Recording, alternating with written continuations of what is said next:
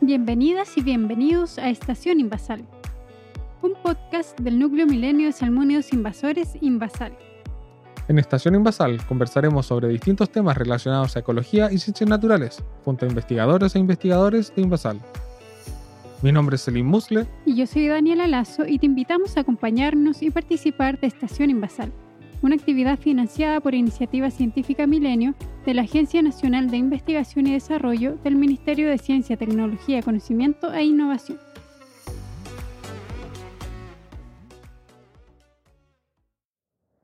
¿Qué se te viene a la mente cuando hablamos de invasión o invasiones? ¿La llegada de extraterrestres para dominar la Tierra? ¿Invadir otros países para dominar su territorio? Qué pasa si te decimos que plantas y animales también pueden ser invasores? En el primer episodio de Estación Invasal hablaremos sobre especies invasoras, principalmente de ambientes acuáticos. Pero en sí, ¿qué son las especies invasoras? ¿Cómo logran colonizar nuevos ecosistemas? ¿Y qué impactos tienen sobre la biodiversidad nativa? Para responder estas preguntas, hoy nos acompañan Daniel Gómez Uchida y Lenka Curte. Hola Daniel, hola Lenka, ¿cómo están? Hola Dani, hola. ¿Cómo estás Dani? ¿Cómo están? ¿Qué tal? ¿Cómo anda la bien, cosa? súper bien, aquí. Listos para conversar de especies invasoras. Genial. Excelente. Tenemos mucho material para contarles sobre qué son estas especies, dónde las encontramos y sobre todo que le ayudan a las personas a entender un poco la, la implicancia de tener especies exóticas y exóticas invasoras en nuestro territorio. Y el episodio de hoy se llama Nadando con el enemigo. Quizá a algunos de ustedes se le hace algo familiar este nombre. Daniel, ¿podrías contarnos un poco más sobre la elección de este título para este episodio? Yo soy un fanático del cine de los 90 y aún recuerdo una película que se llamaba Durmiendo con el enemigo de, de Julia Roberts, una de mis actrices favoritas. Y, en esta película ella protagoniza a una pareja junto, ¿no cierto?, con otro actor que en este momento no recuerdo, y que todo al principio andaba bien dentro de la pareja, pero el marido se vuelve con el tiempo una persona muy, muy tóxica. Y Julie y su personaje tienen que arrancar básicamente para poder sobrevivir porque se volvió una amenaza para su sobrevivencia. Y yo creo que un poco refleja lo que hoy en día muchas de nuestras especies nativas, flora y fauna, enfrentan con esta convivencia, este conflicto que hay con, con especies exóticas y especies exóticas invasoras. Y con respecto a eso mismo, ¿podrías contarnos un poco más, Daniel, sobre estos conceptos? Las definiciones de especie invasora y de especie exótica. Yo diría que la definición más general de especies que no son nativas son especies exóticas, básicamente. Y, y, no- y hay montones de ejemplos en nuestra vida diaria de especies ampliamente reconocidas en nuestros jardines, en nuestras aguas, en nuestras, en nuestras costas. Y dentro de esta especie exótica hay un subconjunto llamado especies exóticas invasoras. Y hay una diferencia bien importante entre estas dos y tiene que ver con el, en la etapa de este proceso que es continuo, ¿no es cierto? El proceso de ser introducida en un lugar y de propagarse y proliferar. Básicamente, aquellas especies invasoras son aquellas que una vez que han llegado al, al- al ecosistema que las recibe, se reproducen, aumentan su número y comienzan a propagarse. Y eso, eso es la que trae mayores impactos, porque alimentar su número, aumentan su distribución, y con ello aumentan la influencia, aumentan su capacidad de generar impactos en los, en los ecosistemas nativos. Yo estuve pensando en cómo graficar la diferencia entre una especie exótica y una especie invasora. Y se me ocurrió que podíamos hacerlo con un ejemplo tomando algunos elementos de ciencia ficción. Primero pensé en Superman. Sí, este superhéroe que viene de Krypton, podríamos considerarlo como una especie exótica. Superman viene de otro planeta, entonces ya no es nativo de la Tierra, pero no se transformó en una especie invasora porque no se empezó a reproducir y aumentar su distribución. Un caso distinto sería, por ejemplo, que nosotros fuéramos a colonizar Marte tomáramos nuestras naves, nuestras cosas y, nos fuéramos a vivir a Marte. De seguro partiríamos en un lugar inicial y empezaríamos a, expandirnos por todo el planeta dentro de lo que se pudiese. Y de seguro los marcianos podrían decirnos especie invasora a nosotros, porque habríamos llegado a un lugar y expandido nuestra distribución. Qué buen ejemplo, Selim. Y bueno, cuando se estudian estos procesos, se estudia también la forma en la que estas especies son introducidas.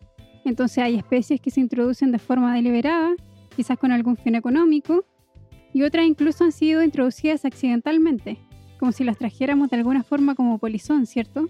Ejemplos de ambos tenemos muchos. introducciones deliberadas, intencionales, la más clásica es, ¿no es cierto?, la, la- que estamos estudiando nosotros en Invasal, que son los salmónidos, me refiero a truchas y salmones, que fueron deliberadamente por planes del gobierno e iniciativas privadas traídos a Chile con el objetivo de generar eh, una serie de iniciativas desde el punto de vista económico, pesca recreativa, producción, ¿no es cierto?, a través de lo que se conocía como cultivos abiertos.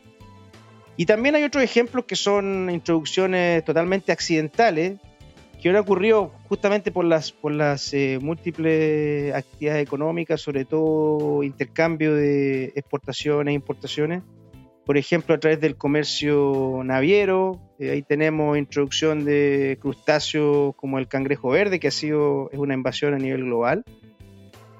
Y tenemos también, por ejemplo, en nuestras aguas un, invasor eh, y una especie invasora muy importante que es el dídimo, que es una diatomea que forma estos tapetes gruesos en muchas zonas, tributarios sobre todo, y que se propaga muy, muy rápida- rápidamente. Bueno, independiente de cómo ocurren las introducciones, sabemos que la llegada de una especie nueva producirá algún efecto en la comunidad que la recibe. Sobre esto, yo quería preguntar, ¿qué impacto generan las especies invasoras en los ecosistemas acuáticos nativos? Para responder a, a esto, les pongo en el contexto de qué pasaría si nos invaden los extraterrestres o los alienígenas. Hay dos escenarios, ¿no es cierto? O vienen a nuestro planeta por nosotros o por nuestros recursos. Pero cualquiera de los dos escenarios no es muy alentador, en verdad, ¿no es cierto? Entonces, llevemos esto a un contexto acuático. Llega un invasor con estas mismas ideas y ¿qué pasa? Empieza a afectar a todo el equilibrio del ecosistema desde lo más grande a lo más pequeño, incluso lo que no vemos como los microorganismos. Entonces, a largo plazo, esto provoca cambios en las comunidades en todas las escalas, cambios en los ciclos de los nutrientes y cambios en los sistemas acuáticos, lo que en conclusión podría conllevar a efectos posiblemente irremediables en el lugar y en la biodiversidad nativa. Entonces, ¿se imaginan lo catastrófico que sería que nos invadan los alienígenas? Así sería para estos sistemas acuáticos invadidos. Un ejemplo como más local y que he tenido la oportunidad de trabajar y observar es la introducción intencional de la trucha arcoíris en el lago Chungará, que está ubicado a 4.500 metros sobre el nivel del mar, entonces un lugar súper único. Y esta introducción afectó a las poblaciones de peces nativas y endémicas de orestias y bagres. ¿Por qué? Porque eran sus presas y empezaron a competir también por recursos, por refugio, disminuyendo su población. Además, este lago, que en verdad es un parque nacional, ha presentado cambios en su productividad y en el flujo de energía. Entonces, uno se pregunta, ¿qué pasará con este lago único en el mundo en el futuro? Aquí realmente las especies endémicas y nativas están realmente nadando con el enemigo que sería la trucha arcoíris. Y otro ejemplo de especie que genera un gran impacto es el castor. El castor es originario de Norteamérica y fue introducido en Tierra del Fuego, en la parte argentina, hace ya más de 70 años. Fueron solo 10 parejas las introducidas y hoy ya hay más de 100.000 ejemplares. Y en Chile se encuentra desde Tierra del Fuego hasta más o menos Puerto Natales. ¿Pero qué hace? Con la construcción de sus diques no solo afecta a sistemas acuáticos, aposionando el agua de los ríos, sino que también genera un gran impacto en los ecosistemas terrestres, ya que utiliza la madera de bosques nativos para construir estos diques y ya ha arrasado con miles de hectáreas. Yo creo que lo mejor que podemos hacer, así como la estrategia más poderosa que podemos tener contra las invasiones biológicas, es tratar de evitar que lleguen estas especies. Y en Chile tenemos algunas instituciones que tratan de evitar que las especies invasoras o que nuevas especies entren a nuestro territorio. Dos de nuestras instituciones públicas son claves para la detección temprana, por un lado, y como barreras al ingreso de especies exóticas potencialmente invasoras a nuestro territorio. Una de ellas es el Servicio Agrícola y Ganadero, ¿no es cierto? Es aquella institución que está cuando nos bajamos del avión y tenemos que pasar por toda esa, esa rutina de declarar lo que tenemos, abrir nuestras maletas, que es muy desagradable por lo demás, pero es re importante porque uno puede de manera consciente o inconsciente traer productos de origen animal o, de origen animal o vegetal que pueden potencialmente volverse especies invasoras. Entonces es importante reconocer que a pesar de todo lo que es agradable que puede ser entrar y salir del avión y abrir, hacer pasar por todo esto y declarar lo que traemos, es clave para no propagar esta especie, no se establezcan y efectivamente se vuelve una barrera. La otra, la otra institución es el Servicio Nacional de Pesca y Acuicultura, que son los que fiscalizan, por ejemplo, normativa pesquera en río y lago, y están muy, muy encima de lo que, se, de lo que es, por ejemplo, las reglas sanitarias para evitar la propagación de, Didimo. Se propaga sobre todo por lo que son material usado en pesca recreativa, estamos hablando de aparejos, de cañas, de botes, de vadeadores, etcétera, y pueden puede estar propagándose de un río a otro. Pero y una vez que ya están aquí, ¿de qué forma podemos estudiar o detectar a esta especie invasora en ecosistemas acuáticos? Uno de nuestros métodos que más utilizamos en, ríos para la captura de salmónidos, truchas y salmones es la pesca eléctrica. Aquí literalmente nos tenemos que vestir con un traje especial que nos aísla, nos aísla el agua y una mochila que nos permite literalmente electrocutar a, los peces que están viviendo en un, determinado, en un determinado río. Nos vestimos prácticamente, es casi ver la película de los 80, ¿no es cierto? Casa Fantasmas, por, por nuestro atuendo. Y, lo que hacemos es una vez que aplicamos electricidad en el río, los peces se aturden momentáneamente, no es una técnica letal, es decir, no mueren. Y tenemos tiempo suficiente para, tiempo suficiente, perdón, para sacarlos del, río, ponerlos en un balde y una vez que se recuperen hacer una serie, tomar una serie de medidas como son longitud, peso, extraer eh, biopsias, tomar muestras que nos permitan después conocer más sobre estas poblaciones, conocer su abundancia y determinar eh, diferencias entre diferentes tributarios, etcétera. Bueno, cuando yo hice por primera vez pesca eléctrica me dio igual mucho miedo porque yo pensaba que me iba a electrocutar o, o que los peces me iban a saltar encima, no sé. Menos mal que ha avanzado la tecnología y en los últimos años se ha comenzado a realizar monitoreo utilizando herramientas moleculares. En palabras simples para que se entienda, hay que imaginarse de que un pez va nadando por, por el agua feliz de la vida y a, medida que va nadando va dejando eh, o despojando su ADN, ya sea por, por las escamas, por las heces, por cualquier parte que venga de él. Luego venimos nosotros como investigadores y filtramos el agua y tratamos de capturar este ADN, que luego le hacemos análisis eh, moleculares como PCR o análisis bioinformático y así sabemos exactamente qué es lo que hay ahí, a través solamente del ADN.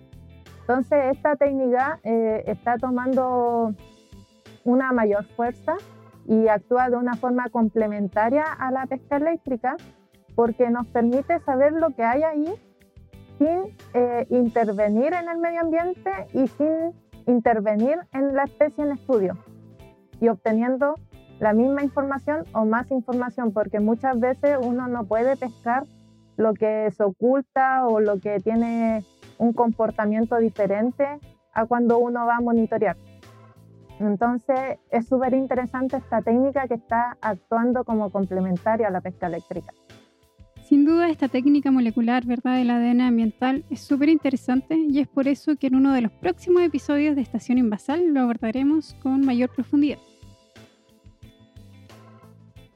En Estación Invasal queremos animarlos a que nos manden preguntas y comentarios para que podamos interactuar a través de redes sociales y también de este podcast. En nuestras publicaciones en redes sociales les compartiremos un link a SpeakPipe, una plataforma que les permitirá enviarnos mensajes de voz que podemos reproducir y responder durante nuestros episodios. Para este primer episodio tenemos dos preguntas. La primera la hizo Claudia Humada. Hola, yo tengo una consulta en relación a um, cuando ingresan una especie nueva para intentar controlar una especie que, que está generando problemas en el ecosistema. Entiendo que han habido casos de éxito y casos donde la especie introducida resulta ser un problema mayor. Entonces mi pregunta va relacionada a por qué ocurre que a veces son casos de éxito y a veces terminan generando un daño mayor. qué, qué es lo que se está haciendo mal en los casos que resulta ser un problema y, y qué es lo que se hace bien en los casos de éxito. Gracias.